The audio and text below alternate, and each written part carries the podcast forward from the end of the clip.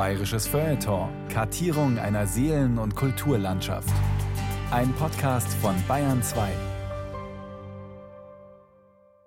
Ich hatte wunderbare Möglichkeiten, diese Republik zu stürzen. In meinem Kopfe. Das ist wichtig. Um anständige, vernünftige Bürger zu erzeugen, müssen Sie ihnen in ihrer Jugend Möglichkeiten geben, ihre kleinen revolutionären Funken auszuleben. F, X, K. Initialen wie eine Gewehrsalve. Franz Xaver Kreuz. Du bist doch eine richtige Drecksau. Was bin ich? Ein ganz übler Großspekulant und völlig verantwortungsloser Utopist und Abenteurer. Das willst du schreiben? Ja, natürlich. Schlagzeilen machen. Im Fernsehen als Baby schimmerlos und im echten Leben als Dichter. Zeilen machen und zuschlagen. Das konnte ich mir natürlich leisten, weil wenn ich eine Tür zugeschlagen habe, es gab noch eine andere. Es gab immer zwei, drei andere Türen, wo ich weitermachen konnte. Franz Xaver Kreuz. Drahtiger Typ mit Schnauzbart vom Format eines bajuwarischen Renegaten. Enfant terrible. Theaterautor, Kommunist, Kultschauspieler und Schwiegersohn von Maria Schell. Es gibt viele Krötze, sagt Krötz über Krötz. Und doch wird er seit Jahrzehnten unzulässigerweise gleichgesetzt mit seinem Doppelgänger, dem Klatschreporter Baby Schimmerlos aus der Serie Kia Royal. Ich finde, die Wahrheit kann man überall schreiben. Aber nicht bei mir. Ich meine nicht Sie. Ich will sagen, so wird es jedenfalls nicht gedruckt. Das ist schon gedruckt, Frau von Unruh. Ist FXK, der einstige Erneuerer des Volkstheaters, am Ende selbst Opfer einer Verwechslungskomödie? Oder ist Franz Xaver Kreuz einfach nur alles? Und das Gegenteil von allem? Das ist das Herrliche, wunderbar. Wenn du selbst von etwas überrascht wirst, womit du gar nicht rechnest und dir denkst, was diese Sau steckt in mir, ist ja unglaublich, die lasse ich jetzt einfach mal raus. Franz Xaver Krötz. Porträt des wilden Mannes als alter Herr. Ein bayerisches Feuilleton von Benedikt Mahler und Maximilian Sippenauer. In der kollektiven Erinnerung an die 70er und 80er Jahre gleicht München einer Fernsehserie von Helmut Dietl. Da huschen Stänze, Klatschkolumnisten und bauernschlaue Kerle durch Nobel wie Glasscherbenviertel. Allesamt ausgestattet mit einer empfindlichen Sensibilität. Und auch wenn München vielleicht nie so war, wie es Dietl überschrieben hat, dieses Image hat sich doch verfestigt. Das Dietelsche München ist Sehnsuchtsort bis heute. Günther Maria Halmer ist der Charlie aus den Münchner Geschichten. Helmut Fischer, der Monaco-Franze und Franz Xaver Krötz, kein anderer als Baby Schimmerlos aus Kia Royal. Helmut Dietl rief mich an und sagte, du Sente, was sagst du dazu, wenn wir den Krötz nehmen? Und ich habe natürlich sofort gesagt, nehmen, wenn du ihn kriegen kannst, weil das ist ein scharfer Hund. Und das muss der Kolumnist sein. Ja? Er muss schlau sein. Er muss ein Hund sein, er muss ein Schlurf sein, er muss ein Stenz sein. Aber gerade diese blonden Locken haben ihm so ein falsches Engelsanlitz gegeben, mit dem er ganz gut durchkam immer. 1984 erlebt Senterberger bei den gemeinsamen Dreharbeiten zu Kia Royal eine der vielen unwahrscheinlichen Metamorphosen ihres Kollegen Franz Xaver Kreuz. Aus FXK wird Schimmerlos und aus Schimmerlos wird FXK. Die Rolle macht den Schauspieler zum nationalen Superstar. Ein Erfolg, der einen anderen Krötz in den Schatten stellt, ja fast vergessen lässt. Nämlich den FXK, der zu diesem Zeitpunkt längst einer der erfolgreichsten deutschen Theaterautoren überhaupt ist. Wenn Sie von einer Lawine dann zugeschüttet werden und Sie existieren überhaupt nur noch als, ja nicht mal Schauspielerkreuz, sondern als Baby Schimmerlos, Sie existieren nur noch als diese Fantasiefigur von Helmut Dietl. Dann fangen sie natürlich an, um sich zu schlagen. Das ist doch logisch und sagen, ja gut, sehr fix. Ich habe damals schon 30 Stücke geschrieben, glaube ich. Ich hatte schon die Rieseninterviews. Ich hatte schon dieses Jahrhundert-Interview im Playboy, da wo man wie geadelt war. Ich bin vorher schon was gewesen. Ihr Idioten, ihr Blöden, jetzt hört auf mit diesem Scheiß Baby Schimmerlos. Franz Xaver Krötz ist kein Schauspieler, der auch Theaterstücke geschrieben hat. Er ist ein Dramatiker, Schriftsteller und Dichter, der gelegentlich schauspielt. Das ist ein Unterschied. Er ist wichtig. Oder ist auch das nur wieder eine dieser vielen Krötz-Erzählungen, eine weitere Falle für alle Krötz-Exegeten? Bis heute ist FXK ein Enigma geblieben. Seit Jahren gibt er kaum noch Interviews, entzieht sich, was ihn natürlich nicht weniger interessant macht. Das weiß er. 2. Januar 2021. Lieber Franz Xaver Krötz, wir wurden mit der schönen Aufgabe betraut, eine einstündige Radiosendung über Sie zu gestalten.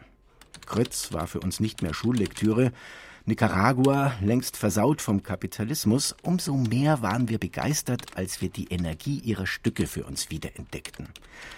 Wir haben viele Fragen und würden Sie gerne treffen. Das wäre eine gute Gelegenheit, dem Bayerischen Rundfunk ein Stück über Theater unterzujubeln. Sind Sie im Boot? Herzliche Grüße, die Autoren. 4. Januar 2021. Hallo, ihr zwei. Erstens. Es gibt nur zwei Möglichkeiten. Früh sterben oder alt werden. Zweitens. Da ich in Rente bin, muss ich nicht mehr arbeiten. Und solche Spaziergänge sind Arbeit. Drittens. Man sollte wissen, dass ich mein Werk nicht kommentiere oder erkläre und keine Lust habe, über mein Leben zu reden. Denn ich kenne mein Werk und mein Leben und es langweilt mich davon zu labern. Und dass irgendeine junge Generation es nicht kennt, ist mir so wurscht wie das berühmte Radl, das am Pasinger Bahnhof umfällt. Viertens. Da ich seit 20 Jahren kaum noch was mit Theater am Hut hab, kann man mir mit dem BR kein Stück übers Theater unterjubeln. Gern gehe ich mit meiner verdammt gescheiten Tochter Magdalena im Nymphenburger Park spazieren. Wenn ich erkannt und angesprochen werde, bin ich freundlich und gebe auch mal ein Autogramm. Wenn ihr da mal mitkommen wollt, müsst ihr euch aber warm anziehen und was Besseres überlegen als diese schwache Mail. Und ein richtig schönes und fehlerfreies Deutsch würde euch auch nicht schaden. Schönen Gruß, FXK. Nach dem Krieg in den 50er und 60er Jahren herrscht in der Bundesrepublik die Zeit der großen Verdrängung. Im Kino schaut man Heimatfilme, auf den bayerischen Bühnen dieselben Schmonzetten als Bauerntheater oder Komödienstadel. Heimat ist da, wo man vergisst. In diese Welt platzt ein junger Wilder. Franz Xaver Kreuz. Er scheute sich vor bayerischem Volkstheater. Er nannte das das Pumuckeltheater. Und auf der anderen Seite wusste er sehr wohl, was gute, sehr gute bayerische Schauspieler vermögen an Transport, ans Publikum, an Ansprache. Krötz nutzt das bereits vorhandene Inventar der Volksbühnen, entrümpelt alle Folklore. Statt Liebeskitsch mit Alpenpanorama beinharte Sozialdramen über Arbeiter und Bauern.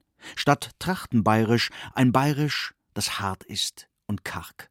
Alleine schon die Satzstellung ist eine bayerische. Und dass er ganz genau weiß, rhythmisch gegliedert, wie ein Satz zu sein hat, wie der gebaut ist, welche Pause man macht. Pausen sind ganz wichtig bei Krötz.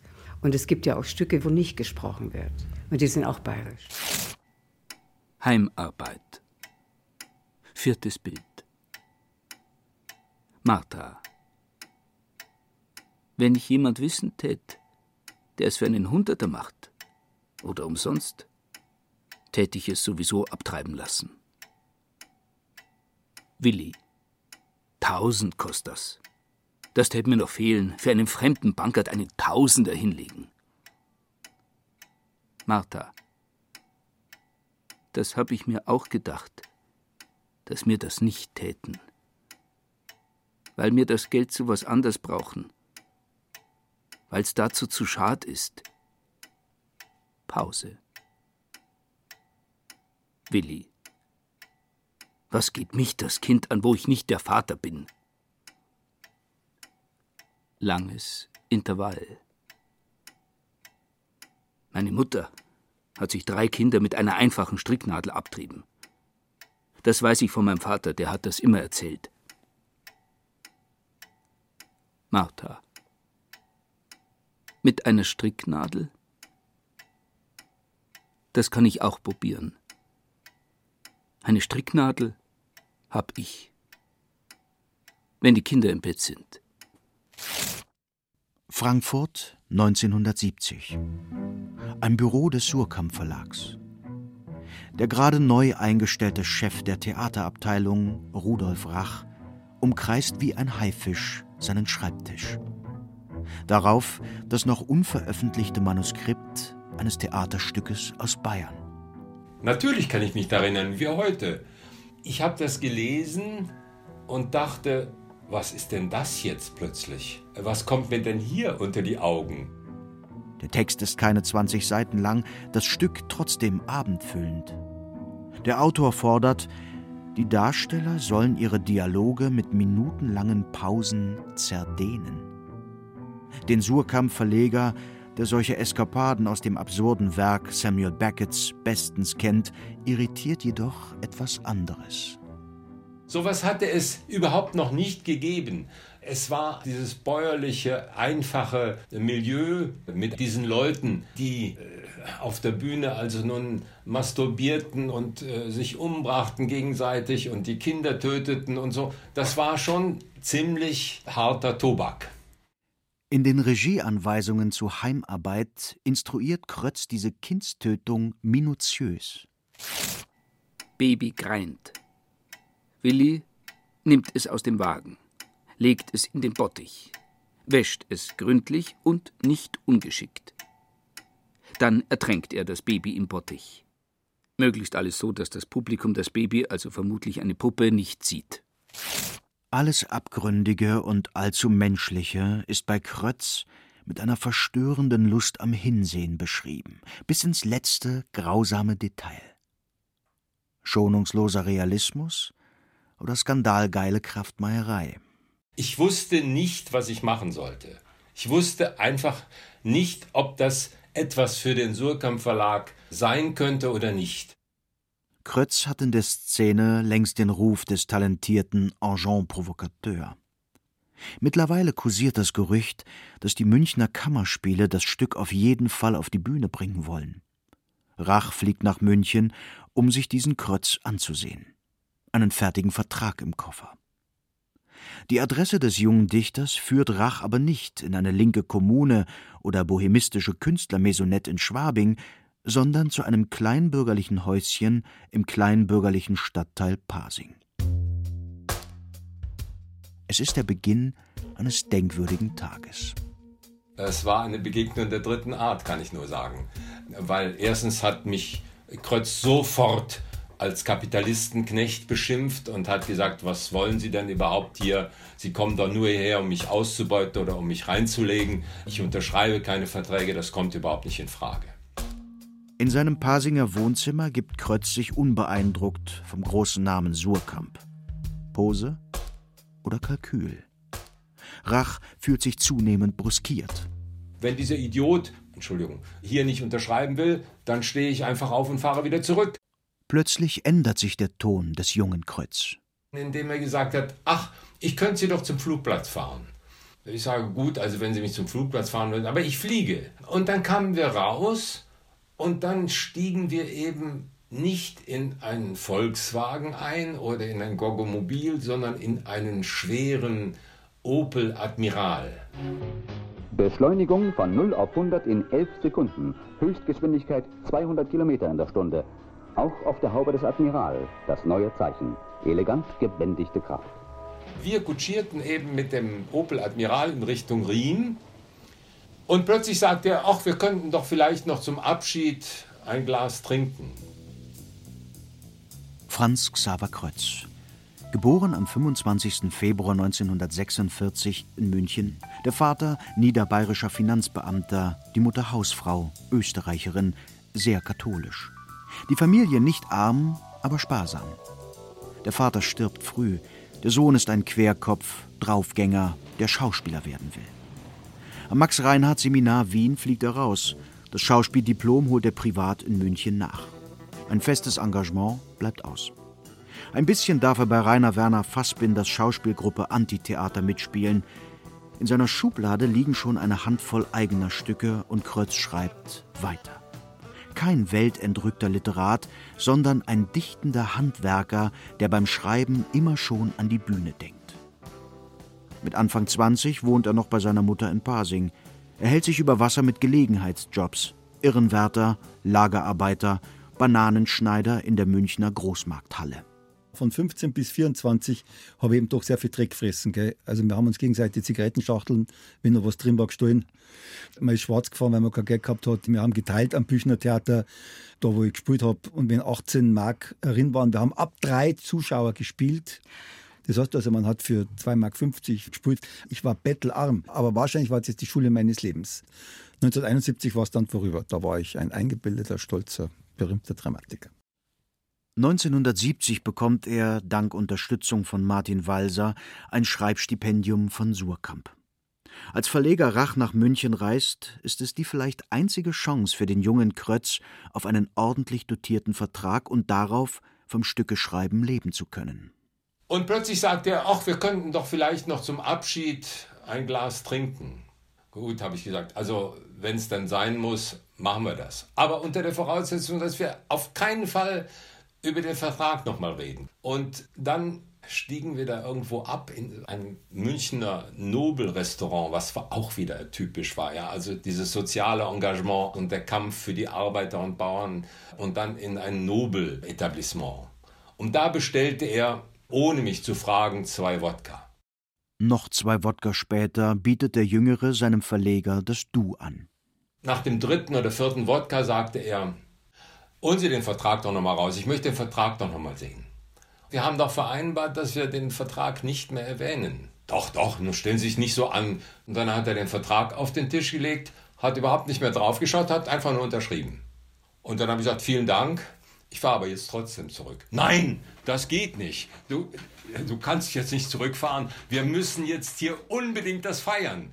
Ja, sage ich, wo sollen wir denn feiern? Ja, wir fangen jetzt hier an und dann gehen wir ins Hofbräuhaus und da feiern wir weiter.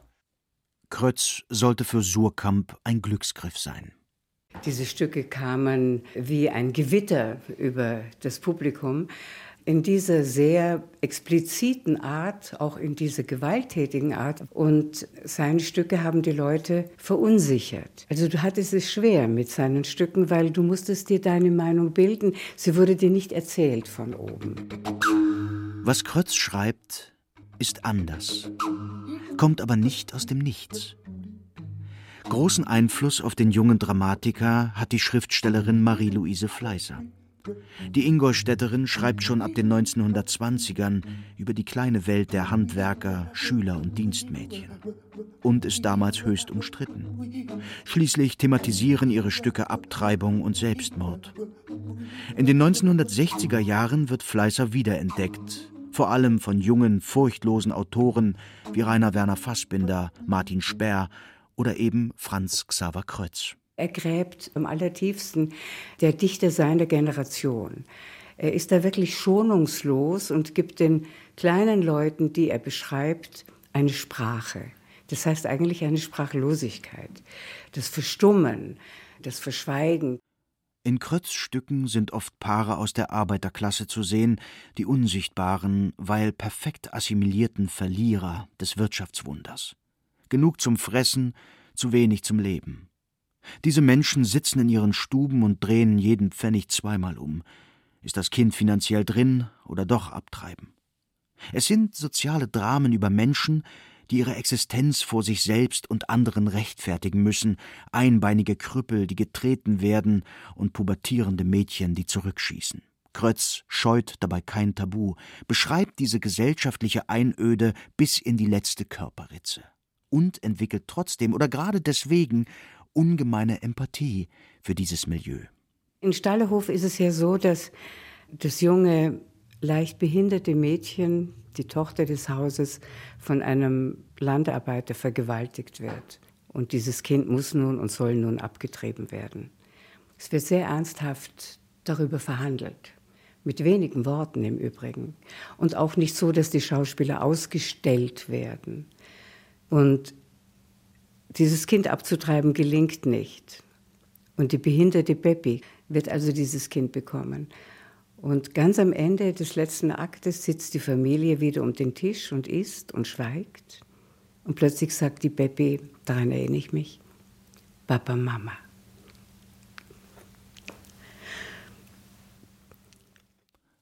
Als Autor kann Krötz sehr zart sein.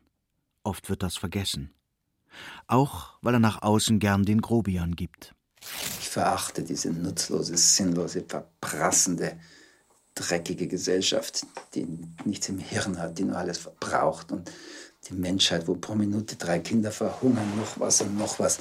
Mooshammers und Co. sind widerlich. Er avanciert zu einer Art Gegenbrecht. Während Brecht der salonkommunistische Dramatiker marxistische Lehrstücke schreibt, kann es dem Wirtshauskommunisten Krötz gar nicht konkret genug sein. Er scheißt auf allen aphoristischen Zierrat. Bei ihm spricht ein Leben, das man sich erst einmal leisten können muss.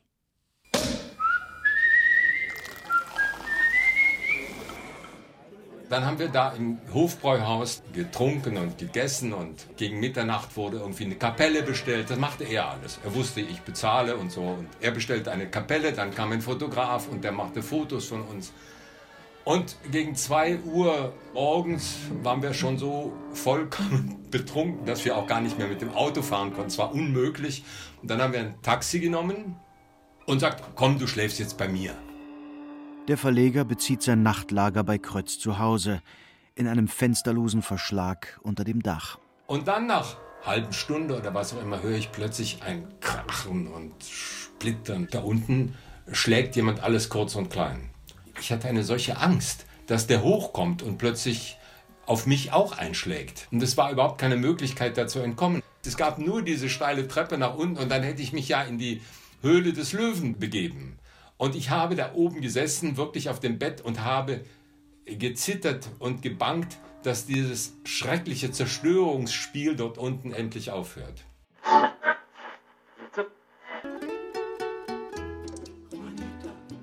Am nächsten Morgen wache ich aus tiefem Schlaf auf und höre unten, wie jemand singt, Juanita war mein Mädchen. Und das war er, gut gelaunt. Und ich bin dann irgendwie langsam darunter gestiegen, diese steile Treppe. Und habe gesagt, hallo, wie geht's? Ah, wunderbar, hast du gut geschlafen?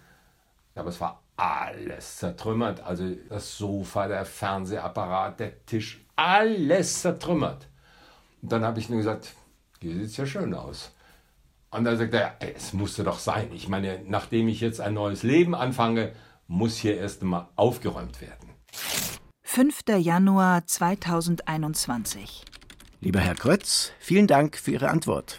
Wir ahnten ja, dass Sie nicht der Mensch sind, der schon zu Lebzeiten Rundgänge im eigenen Mausoleum abhält. Dennoch stellen sich uns einige Fragen, die Sie sicherlich gerne beantworten. Bei einem Spaziergang im Nymphenburger Park, wo man sich jederzeit an einer Weggabelung trennen könnte? Wäre das ein Angebot? Keine Antwort. Eine Woche später. Herr Krötz, leider haben wir von Ihnen nichts mehr gehört. Dabei hätten wir so gerne mit Ihnen über einige Widersprüche gesprochen, die sich um Ihre Figur spinnen. Das fängt damit an, dass Sie in älteren Interviews oft meinten, es ist nichts schön am Altwerden.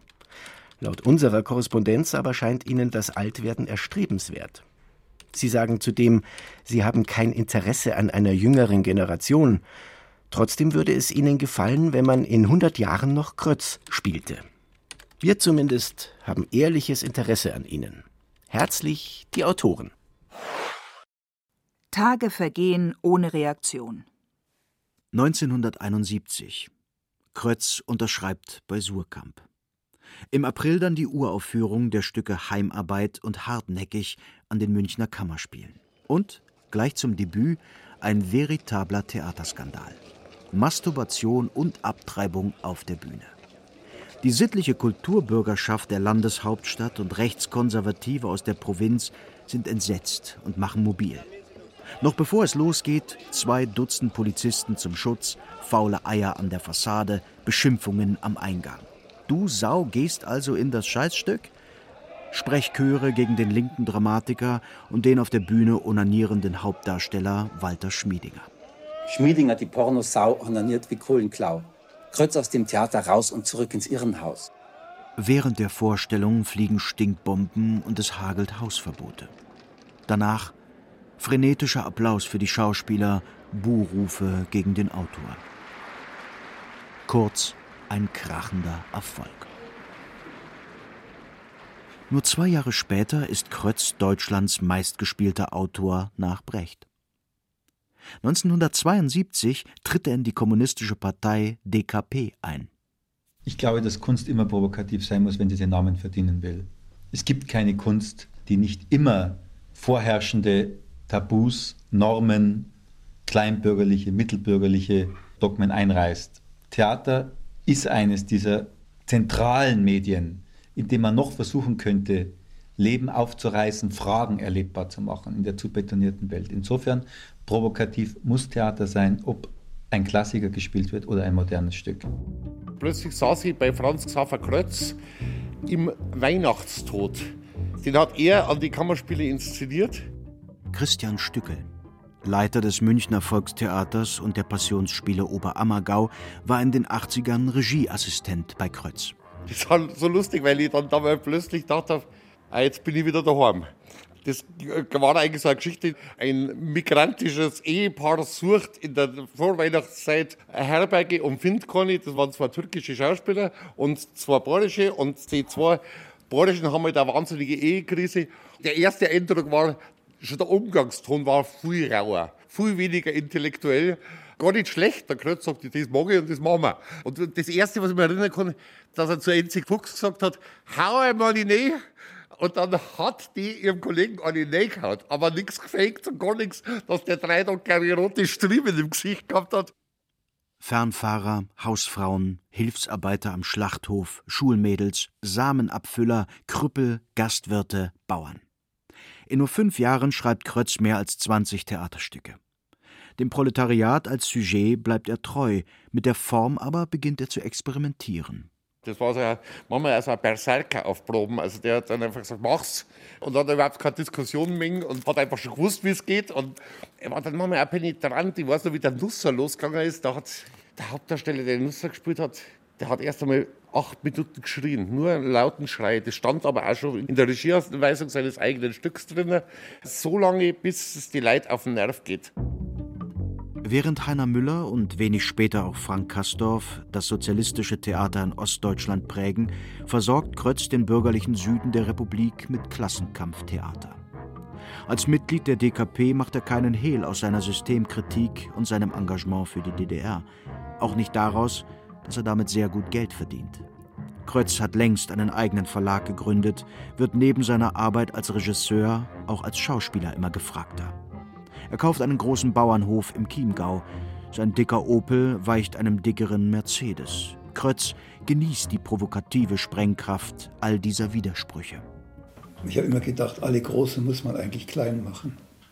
Das ist die größte Verpflichtung, egal ob man diese ganzen Nullen von Politikern nimmt oder sonst irgendwas. Die Großen muss man auch einmal intellektuell jetzt klein machen. In dem Moment, wo man aufschaut, dann ist man schon verloren. Ist man intellektuell, hat man schon aufgegeben. Mitte der 80er beginnen für den Dichter Krötz die Schicksalsjahre. Eine neue Tonalität übernimmt in der Gesellschaft und in der Kunst. Nach der agitatorischen Zeit der 68er mit Studentenbund und Agitprop übernehmen mit den Generationen Disco und Punk nun antipolitische, ironische Perspektiven.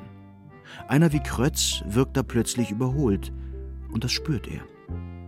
Die Schreibblockaden, unter denen der Dramatiker trotz seines enormen Werks ein Leben lang leidet, metastasieren zu tiefen Sinnkrisen. Kurz vor seinem 40. Geburtstag hämmert er in seine Schreibmaschine. Stehe ich literarisch an einem Abschlusspunkt meines Lebens? Ich muss die Literatur und die Politik zusammenbringen. Deutlich gesagt, mir scheint, die höchste Qualifikation meiner künstlerischen Existenz wäre, wenn ich in Nicaragua kämpfte oder hier im Verborgenen in einer größeren Bewegung.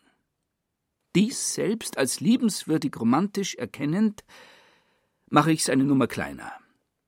Über eine Revolution schreiben. Die älteste Form der revolutionären Tat für Dichter. Krötz ist passionierter Zeitungsleser. Vor allem die Artikel über das Pulverfass Nicaragua faszinieren ihn. 1984 erscheint ihm das mittelamerikanische Land als eine kommunistische Oase mitten in der Wüste des Kapitalismus der Reagan-Jahre. Dieses Nicaragua wird für Krötz zur Chiffre für seine immerwährende Sehnsucht nach einer gewaltigen gesellschaftlichen Revolution, sprich für die Krötzsche Vorstellung von Sinnstiftung. Ich will nach Nicaragua. Wenn die Literatur zu lange der Tat entbehrt, wird sie feuilletonistisch und geschwätzig, untergewichtig. Ausgerechnet in diese Zeit fällt allerdings ein Anruf, der Krötz Leben eine komplett andere Bahn nehmen lässt. Helmut Dietl am Apparat. Was will er? Ich weiß es nicht. Äh, sehr verehrter, lieber Baby Schimmerlos, Herold und Zeremonienmeister der Glückseligen, derer, die im Lichte stehen und im ewigen Lebensfeste tanzet sich im Kreise dreht.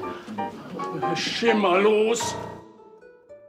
Es ist einer der größten Zufälle der deutschen Fernsehgeschichte, dass Krötz als Baby Schimmerlos besetzt wird.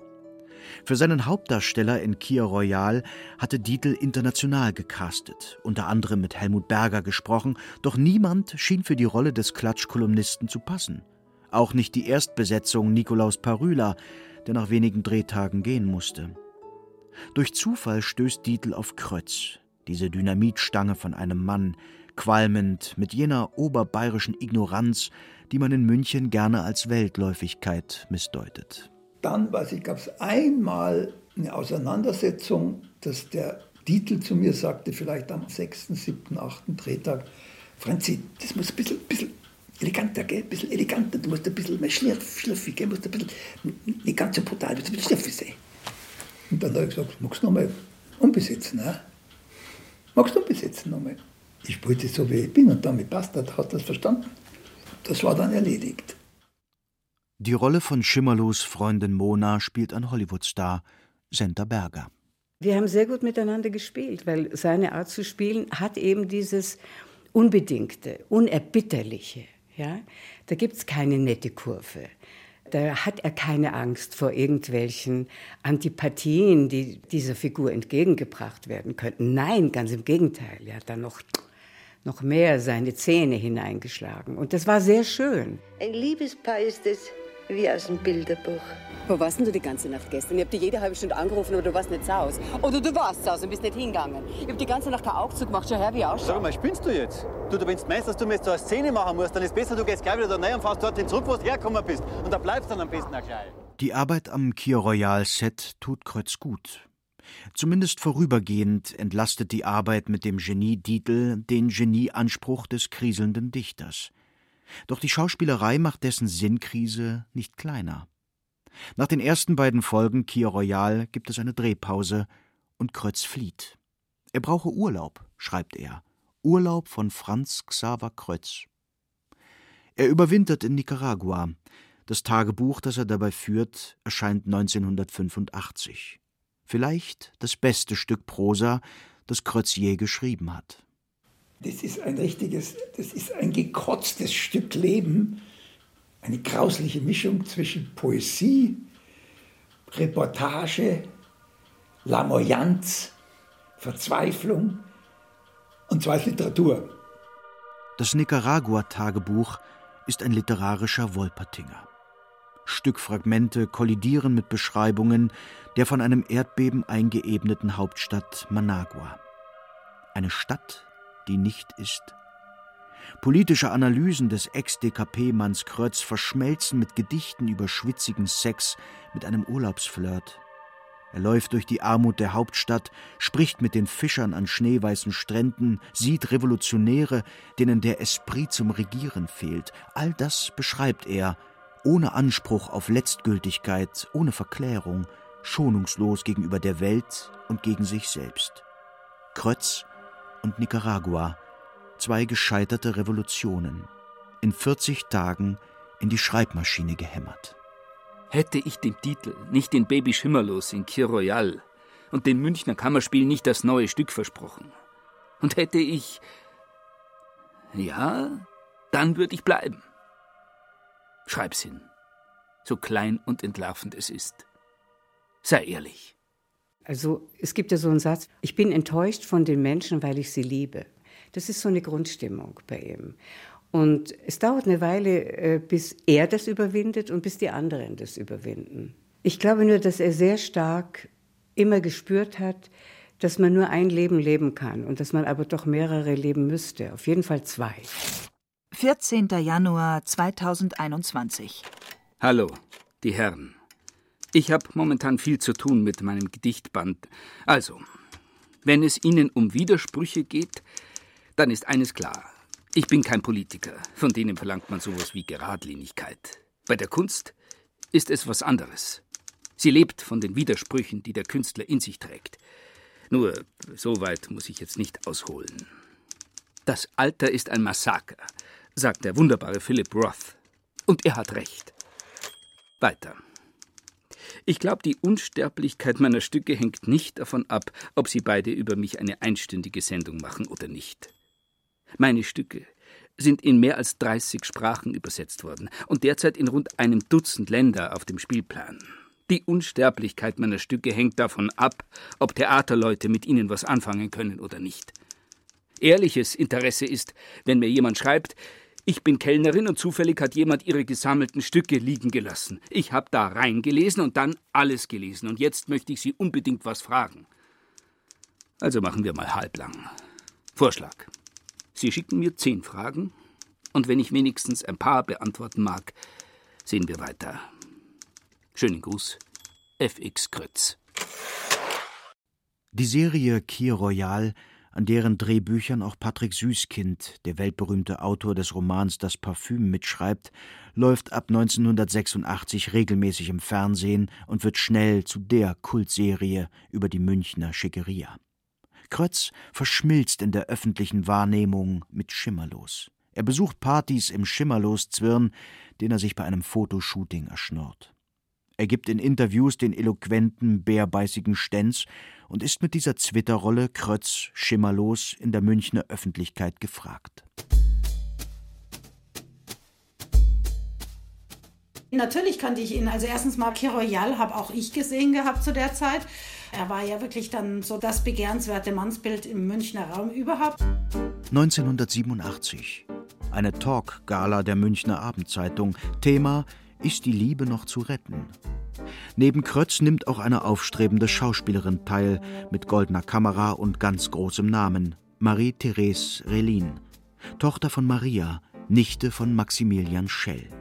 Marie-Therese ist damals 21 Jahre alt, also gut 20 Jahre jünger als Krötz. Er kam verspätet und sah mich und hat alles getan, um an mich ranzukommen. Er hatte aber seine damalige Ex-Freundin mit dabei und die war hochschwanger. Und ich dachte, oh, der Mann ist äh, vergeben, der hat da gerade seine Freundin mit dabei und er hat mir dann mühevoll zu erklären, dass sie ein Kind kriegt und dass das nicht von ihm ist und so weiter und so fort. Aber er hat mich natürlich gleich da auf eine Zigarette angeschnurrt. Und dann hat er ewig an mir rangebackert, aber ich habe ihn nicht ranlassen. Dann doch ein Rendezvous. Und da hat er dann zu mir gesagt, nachdem wir da in der Kneipe waren, er hätte noch was für mich im Auto. Und dann bin ich mit ihm zum Auto und dort hat er mir dann das Nicaragua-Tagebuch, französische Version, gerade frisch übersetzt, in die Hand gegeben. Dann habe ich das aufgeschlagen und da stand drin, ich brauche dich, ich denke an dich, ich liebe dich. Und dann bin ich mit ihm mitgefahren. Und 13 Tage später bin ich eingezogen. Krötz und Relin ein Paar. Binnen Tagen wird die Beziehung zum Boulevard-Ereignis. Klatschpresse mit Klatschreporter Schimmerlos – auch als beide fünf Jahre später heiraten. Was viele damals irritiert, der Kommunist Krötz wird sich schnell zweier Produktionsmittel bewusst. Erstens Schimmerlos, zweitens Ehe mit der Schelltochter. Beides kapitalisiert er hemmungslos, selbst bei der Geburt seiner ersten Tochter wie ich dann schwanger bin mit meiner Tochter Josephine, da hat die Abendzeitung angerufen gehabt und gesagt, sie wollen das Exklusivfoto haben von mir und dem Baby. Und dann hat der Franz gesagt, ja, da müsst ihr erstmal 50.000 zahlen dann könnt ihr es haben. Und daraufhin hat die AZ geschrieben, wenn sie uns nicht das Exklusivfoto geben, dann machen wir als Schlagzeile Vater Krotz als Unternehmer, Kind noch nicht geboren, schon für 50.000 verkauft. Die Boulevardfigur Krötz kriegt schimmerlos Schlagzeilen. Dann hat die Bunte angerufen gehabt und gesagt, Herr Kreuz, wir wissen, dass es teuer ist, aber wir hätten gern die Exklusivrechte. Und da haben wir dann zugeschlagen, haben gesagt, okay, die 50.000, die nehmen wir mit. Das hat mir geschadet, das hat mir natürlich geschadet. Bei ganz vielen Intellektuellen, auch bei gutmütigen Menschen, die dachten, jetzt ist er wirklich, der ist unappetitlich und ekelhaft geworden, der Kreuz. In den 90ern verspielt sich der Autor reihenweise Sympathien, vor allem in den deutschen Feuilletons. Ach Krotz, was ist aus dir geworden? Gib doch deine Prinzessin an der Garderobe ab und so weiter. Solche Sätze fielen damals auch noch. So haben die das gesehen. Er ist aus dem Rahmen gefallen im wahrsten Sinne des Wortes und das mögen die nicht. Mehr noch als seine Dauerpräsenz in den Medien als Gatte von Marie-Therese beschädigt ihn, den einstigen Vorzeiger kommunistischen Dramatiker, seine Arbeit für die Springerpresse, die Bildzeitung, als Kolumnist. Dort schreibt er 1989 zum Tod von Dirigent Herbert von Karajan: Ich habe den Totenkult und die Bevormundung satt. Dauernd stirbt einer und dauernd ändert ein anderer, der noch lebt, das Fernsehprogramm. Und ich werde nie gefragt, ob ich das mag. Ich mag es nicht. Ich mag mich weder von der Kirche noch vom Fernsehen bevormunden lassen. Wer trauern will, weil der, wie ich finde, zweitbeste Kapellmeister des Dritten Reichs, der beste war Furtwängler, gestorben ist, soll sich eine CD reinziehen. Auch mal in einem Zwei-Millionen-Blatt schreiben zu können. Ah, oh, das ist doch großartig. Das würde ich auch heute. Ich weiß nicht, man muss da flexibel sein. Also man muss auch wirklich sich nicht genieren. Man muss diese Scheiße auch rauslassen können. Da hätte ich heute wahrscheinlich mehr Sperren. Da würde ich sagen, na Franz, das kannst du nicht schreiben, sag ich mal. Aber damals, das war wunderbar. Auch das war wunderbar. Ah, in so einer riesigen Zeitung schreiben, egal was, das tut dir einfach gut. Mitte der 90er zieht die Familie nach Teneriffa. Was für die bunte Leser nach glamourösem Exil mit Pool und Schirmchen-Drinks klingen mag, ist in Wahrheit eine sehr pragmatische Entscheidung. Familie Krötz emigriert wegen der Luft. Die Kinder leiden an Asthma. Ein eher bescheidenes Dasein, das immer weiter überschattet wird von den Schreibblockaden und Saufexzessen des Dichters. Meine Tochter hat in ihr Tagebuch geschrieben, Papa kann nicht schreiben, wir sind verzweifelt. Also das hat sich auf die ganze Familie ausgewirkt, wenn Papa nicht schreiben konnte. Die Schreibkrise, das spürt der Theaterökonom Krötz bald, hat Konjunkturgründe. Krötz Stücke, einst der harte Dollar auf dem Theatermarkt, verlieren rasant an Wert. Der Dichter reagiert wie immer: mehr Blut, mehr Tränen, mehr Sperma. Mein Schreiben der letzten 25 Jahre ist alles in der Dunkelkammer. Dann habe ich, wie gesagt, immer kompliziertere und auch immer aggressivere und auch immer perversere Stücke geschrieben. Die wurden nicht mehr gespielt und nicht mehr aufgeführt. Negerin, das Ende der Paarung, Haus Deutschland heißen diese Stücke. Was Krötz zu spät erkennt, nicht nur die Inhalte des Theaters haben sich verändert, sondern auch ihre Form. Es regiert der Geist der Postdramatik. Texte und Geschichten werden aufgebrochen zu Performances. Die Schlingensiefs und Kastorfs sorgen nun für die Theaterskandale. Das war eigentlich schon schrecklich. Da war einfach klar, dass die Theater auf meine Mitarbeit keinen Wert mehr legen. Dass ich Stücke schreibe und gar nicht meine Uraufführung kriege. Das ist ja früher überhaupt. So schnell konnte ich ein Stück gar nicht fertig schreiben, wie es schon teilweise in fünf, sechs, sieben Bühnen angekündigt und gespielt wurde. Dieser Niedergang, der hat schon der hat natürlich reingehauen. Mit der Jahrtausendwende wird Krötz praktisch nur noch als Kulturpessimist gebucht. Talkshows im Fernsehen besucht er gern, um übers Fernsehen zu schimpfen. Wir leben doch heute in einem solchen beschissenen Land, weil wir dieses Fernsehen haben, das alles zumüllt. Was immer sie aufschlagen, es ist Müll und Scheiße im Großen und Ganzen. Es ist furchtbar schwer, heutzutage mit sich selber in einem instinktiven Einklang zu leben. Das einstige Übertalent Franz Xaver Krötz scheint am Ende. Demontiert. Im Feuilleton wie im Boulevard bleibt nicht viel mehr, als der Abglanz eines ewig saufenden, vögelnden, rüpelnden Schimmerlos. Kaum jemand würde zu diesem Zeitpunkt wetten, dass dieser Krötz noch einmal zurückkommt. 25. Januar 2021. Hallo, die Herren. Wenn Sie auf meine altersbedingte Amnesie spekulieren, dann verrechnen Sie sich. Zehn Fragen waren gefragt. Aber vielleicht haben Sie sich den passenden Krötz schon selber zusammengebastelt und ein lebender Krötz stört. Aber es bleibt dabei. Zehn Fragen, von denen ich wenigstens die Hälfte beantworten mag. Dann darf einer von Ihnen auf ein Stündchen mit mir spazieren gehen oder mich besuchen. Herzlich, FXK. Lieber Herr Krötz, besten Dank für Ihre Antwort. Hier also die Fragen. Es sind elf geworden. Erstens, warum sind Sie eigentlich so dermaßen misstrauisch? Zweitens, Sie wurden früher als bayerischer Beckett bezeichnet und der meinte, wieder versuchen, drittens, wieder scheitern. Wann haben Sie realisiert, dass Sie mit Viertens, Theater die Welt verliehe man Ihnen heute den Literaturnobelpreis? Bitte melden Sie sich doch bald zurück und sitzt die Redaktion im Nacken. Eine Stunde später.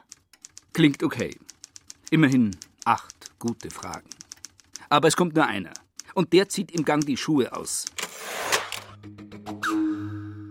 Ende Januar. Pasing im Schneeregen. Zwischen modernen, ausladend verglasten Einfamilienhäusern spitzt, hinter einer hohen Hecke versteckt, ein bescheidenes altes Dächlein hervor. Hier wohnt FXK. Ein älterer Herr wartet an der Tür. Blaues Jackett, T-Shirt, Jeans.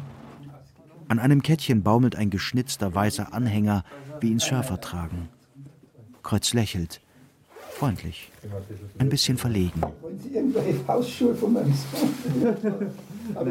Er weiß den Weg ins Wohnzimmer, dort zu einem alten Kanapee.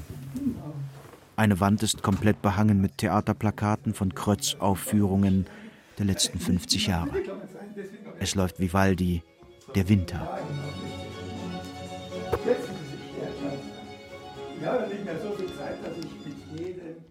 Bis 70 habe ich das Alter gar nicht so wahrgenommen. Komischerweise, ich bildete mir ein, also die Natur hat mich dieses Ufer 70 noch gar nicht erreichen lassen. Ich bin geschwommen und war irgendwie im Grunde jede Frau, die mich sieht, kann sich doch sofort in mich verlieben. Das ist doch alles okay. Warum? Ist doch alles steht mir doch noch offen. Und das hat sich aber zwischen 70 und 75 hat sich das unheimlich verändert. Und ich bin jetzt leider so weit, dass ich allmählich sage, ja, ja klar, du bist ein alter Mann. Du bist ein alter Mann, Franz. Dieser alte Mann ist kokett, schlagfertig und scheint, zumindest heute, mit sich im Reinen.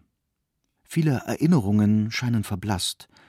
Wie das so genau war, damals mit Nicaragua oder dem Vertragsabschluss mit Surkamp? Ich erinnere mich nur noch an ein herrliches Bild. Wir sitzen im Hofbräuhaus und ich habe einen großen Maskrug auf dem Kopf und strahle. Dann haben wir gestritten über den Vertrag, das weiß ich aber nicht mehr. Ich glaube nur noch, dass der Rudolf hier die Treppe raufgelaufen ist, weil ich ihm Prügel angedroht habe. Und dann hat er sich eingesperrt und am nächsten Tag haben wir uns wieder versöhnt. An mehr erinnere ich mich nicht. Eine Uhr tickt im Wohnzimmer, in dem zwei Schreibtische stehen. Auf dem einen ein Laptop, vis-à-vis -vis auf dem zweiten bei den Theaterplakaten eine Schreibmaschine. Ich kriege ja öfter mal Wutanfälle. Ich habe in meinem Leben etwa 20 Schreibmaschinen geschlachtet und hin und wieder kaufe ich bei eBay.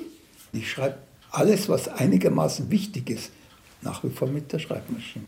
Das ist ein ganz anderer Vorgang, mit einer schweren, auch schwierigen Schreibmaschine zu schreiben, als wieder mit den Fingerchen über die Computertasten zu tanzen. Das ist ein Riesenunterschied. Das eine ist eine Arbeit und das andere ist halt modern.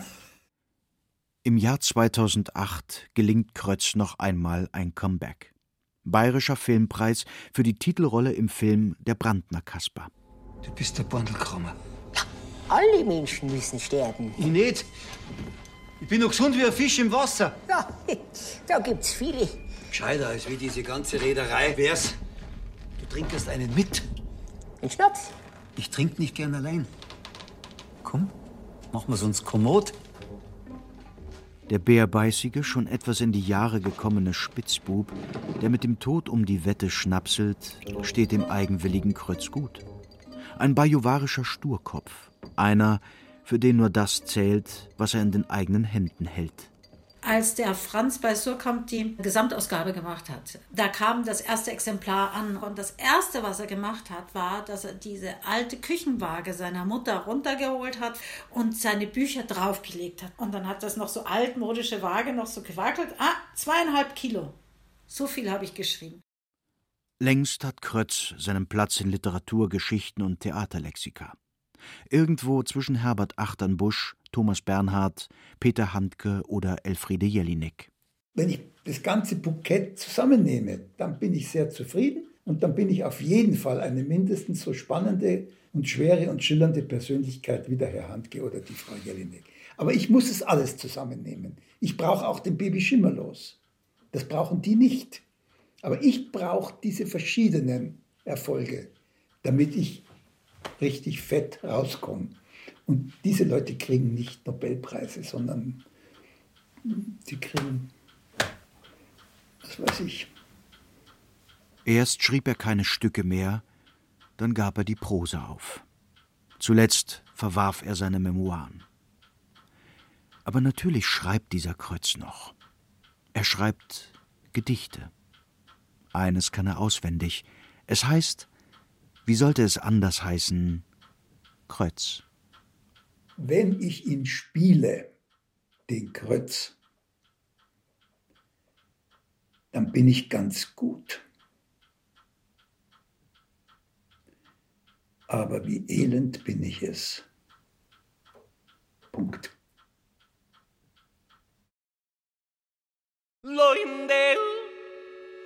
Franz Xaver Krötz. Porträt des wilden Mannes als alter Herr. Sie hörten ein bayerisches Feuilleton von Benedikt Mahler und Maximilian Sippenauer. Der Erzähler war Genia Lacher. Die Zitate lasen Peter Weiß und Thomas Koppelt. Ton und Technik Monika Xenger. Regie Benedikt Mahler. Redaktion Lydia von Freiberg. Eine Produktion des Bayerischen Rundfunks 2021. Eine kleine Frage noch, lieber Herr Krötz. Wir möchten unsere E-Mail-Korrespondenz in die Sendung einbauen. Geht das für Sie in Ordnung? Das hätte mich aber auch sehr enttäuscht, wenn die Mails nicht vorkommen würden. Ich bin immer noch als Schreiber am besten. Gruß FXK.